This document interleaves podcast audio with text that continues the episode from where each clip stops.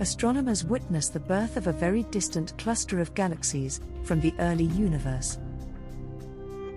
Using the Atacama Large Millimeter, Submillimeter Array, ALMA, astronomers have discovered a large reservoir of hot gas in the still forming galaxy cluster around the Spiderweb galaxy, the most distant detection of such hot gas yet.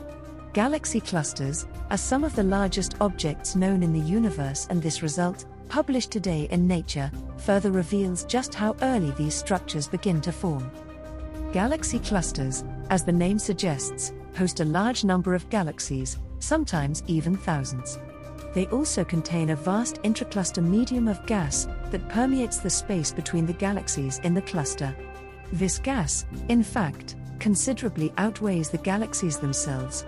Much of the physics of galaxy clusters is well understood, however, observations of the earliest phases of formation of the intracluster medium remain scarce. Previously, the intracluster medium had only been studied in fully formed nearby galaxy clusters. Detecting the intracluster medium in distant protoclusters, that is, still forming galaxy clusters, would allow astronomers to catch these clusters in the early stages of formation. A team led by Luca Di Mascolo, first author of the study and researcher at the University of Trieste, Italy, were keen to detect the intracluster medium in a protocluster from the early stages of the universe. Galaxy clusters are so massive that they can bring together gas that heats up as it falls towards the cluster. Cosmological simulations have predicted the presence of hot gas in protoclusters for over a decade, but observational confirmations have been missing. Explains Elena Rasia, researcher at the Italian National Institute for Astrophysics in Trieste, Italy, and co author of the study. Pursuing such key observational confirmation led us to carefully select one of the most promising candidate protoclusters. That was the Spiderweb protocluster, located at an epoch when the universe was only 3 billion years old. Despite being the most intensively studied protocluster, the presence of the intracluster medium has remained elusive finding a large reservoir of hot gas in the spiderweb protocluster would indicate that the system is on its way to becoming a proper, long lasting galaxy cluster rather than dispersing. Di Mascolo's team detected the intracluster medium of the spiderweb protocluster through what's known as the thermal Sunyaev-Zeldovich effect. This effect happens when light from the cosmic microwave background, the relic radiation from the Big Bang, passes through the intracluster medium. When this light interacts with the fast moving electrons in the hot gas, it gains a bit of energy and its color, or wavelength, changes slightly. At the right wavelengths, the Sunyaev-Zeldovich effect thus appears as a shadowing effect of a galaxy cluster on the cosmic microwave background. Explains Di Mascolo.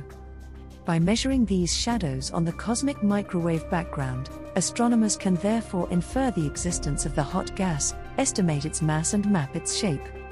Thanks to its unparalleled resolution and sensitivity, ALMA is the only facility currently capable of performing such a measurement for the distant progenitors of massive clusters. Says Di Mascolo.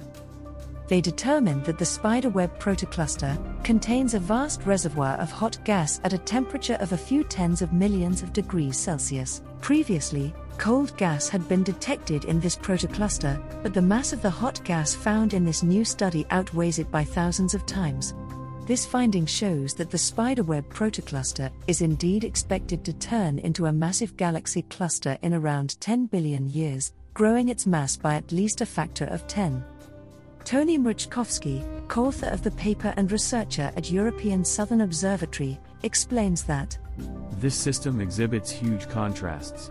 The hot thermal component will destroy much of the cold component as the system evolves, and we are witnessing a delicate transition.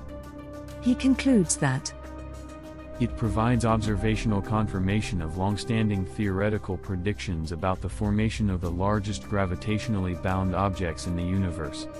These results help to set the groundwork for synergies between ALMA and European Southern Observatory's upcoming extremely large telescope, which will revolutionize the study of structures like the spider web, says Mario Nonino, a co author of the study and researcher at the Astronomical Observatory of Trieste.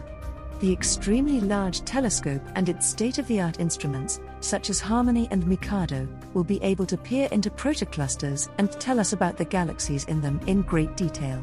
Together with ALMA's capabilities to trace the forming intracluster medium, this will provide a crucial glimpse into the assembly of some of the largest structures in the early universe.